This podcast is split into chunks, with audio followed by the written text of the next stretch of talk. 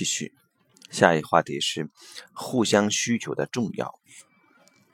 女性在现代男女感情发展中扮演了重要角色，女性对于男女关系及社会发展身负极大的责任。在这，女性具有强大的力量，而且是超乎女性所想象的强大，因为新的自主自由性增加了这股力量。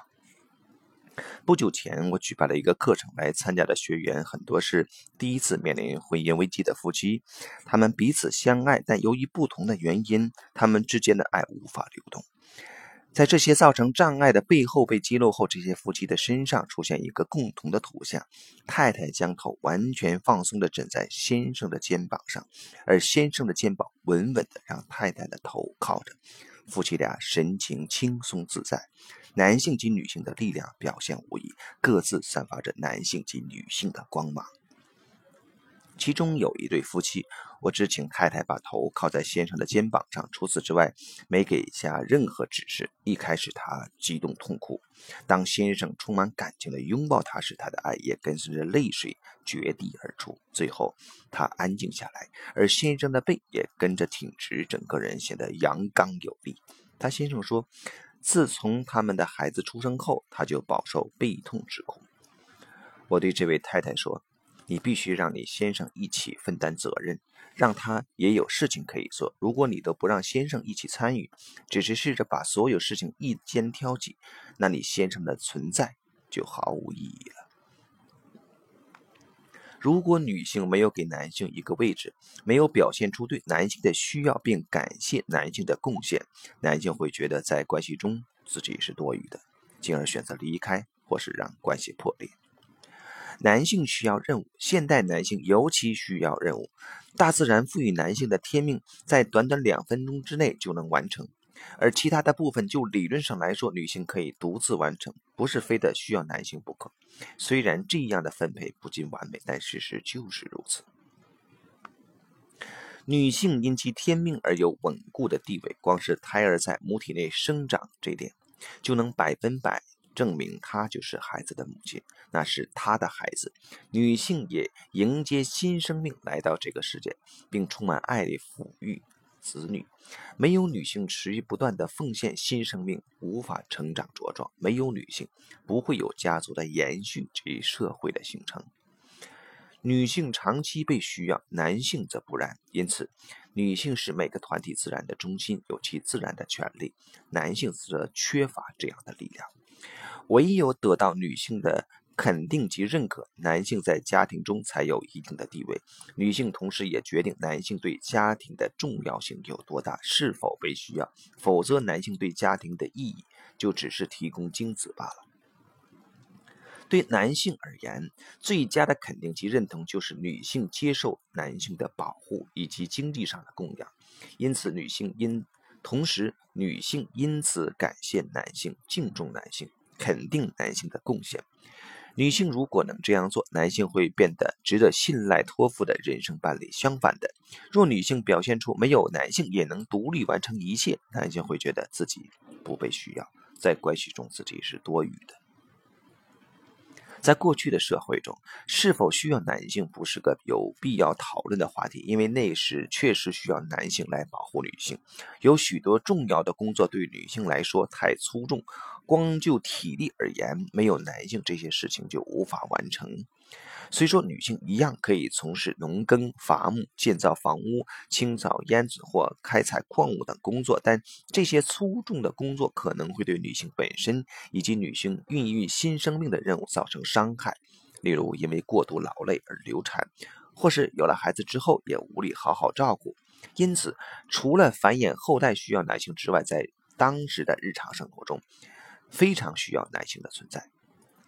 但现代社会中，谁还会觉得一个整天开着车四处奔波卖保险，总是晚上十点过后才回家，就算回家了也还满脑子保险数字，从不帮忙照顾家庭的男性，对家庭有着非常重要的贡献？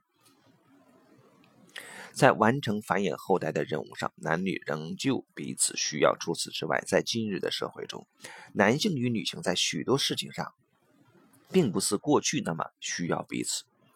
换个角度讲，在日常生活中，男女若能独立，也是好事一桩。如果男性会做饭，而且知道如何操作洗衣机的话，这也是好事。如果女性会开车，能自行处理银行的事务，能依据他们的聪明才智接受同等的教育，能够赚钱养家，也是好事。如果男女双方不需要整天连在一起，能够单独完成自己想做的事，而在一起时，他们是出自内心的自由意识，选择两人共同相处，而不是迫于需要必须在一起，这也是好事。如果关系中的双方外在与内在都能坚强独立，即使没有伴侣，也能一人单独过活，不必依附对方，那么在伴侣关系的发展上，就能给予对方足够的空间。更多的自由，换言之，关系建立在尊重及保有各自空间的自由基础之上。这样的话，不是也是件好事的吗？关系能建立在一方给予另一方所没有的东西之上，也能建立在互相需求之上。之所以建立关系，是为了双方相互交流、分享喜悦。因为伴侣的存在能让日子比单身一人时更加充实圆满。事实上是需求让关系得以继续发展。如果我们一直对伴侣说：“啊，我不需要这个，这我自己做就得做得来。”伴侣一定会觉得困惑。那为何需要我的存在？虽然这些话说的可能是事实，但重要的是，我们必须让伴侣知道，与他们共同生活比一个人过日子啊，与他们共同生活比一个人过日子来得更愉快和开心。懂得感谢、珍惜对方是很重要的，因为对方的存在本身就是关系中的一种贡献。虽然理论上没有了对方，单身一人日子一样可以继续过下去。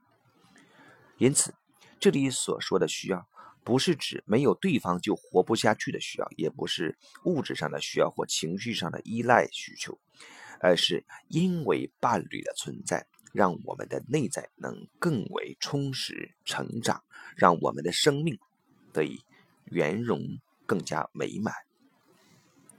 如果女性能无条件的依靠男性，自然会表现出对男性的敬重，能信赖男性对她的保护及供养，并且也能接受男性的力量。如此一来，就能强化彼此的关系。然而，若是男女的角色对调，却会削弱彼此的关系。一旦男性依赖女性，让自己的头靠在女性的肚子上，或是让女性紧紧拥抱着自己，这时男性就变成了小孩。只有在重病、遭受命运打击或备受重挫下，这样的图像才是可以理解的。但假设这在关系中属于常态性或基础图像，那么就会危及关系，因为此时女性成了母亲，男性变成了小孩，这会削弱男性的力量。相反的，如果是女性依赖男性，女性会因此敬重男性的力量与其男性变，并且让女性得以成为女性，得以更加柔软。同时，这也代表着在关系中，女性给予男性存在的意义以及在女性心中的位置。她允许男性拥抱她、保护她，如此一来，男性就会留在关系中。一旦女性拒绝男性的拥抱及保护，男性就会离开。离开可能是遗弃女性，或是内在的疏离，例如酗酒、成为工作狂、沉溺在不健康的嗜好上；也可能是投入其他女性的怀抱，如老在外沾花惹草或外遇不断。奇妙的是，只有极少数男性会真的选择离开或结束关系，这是因为男性太过柔软，无法痛下决定。反而会将离开或结束关系的决定，这个决定权交给了女性。啊，这段就到这里。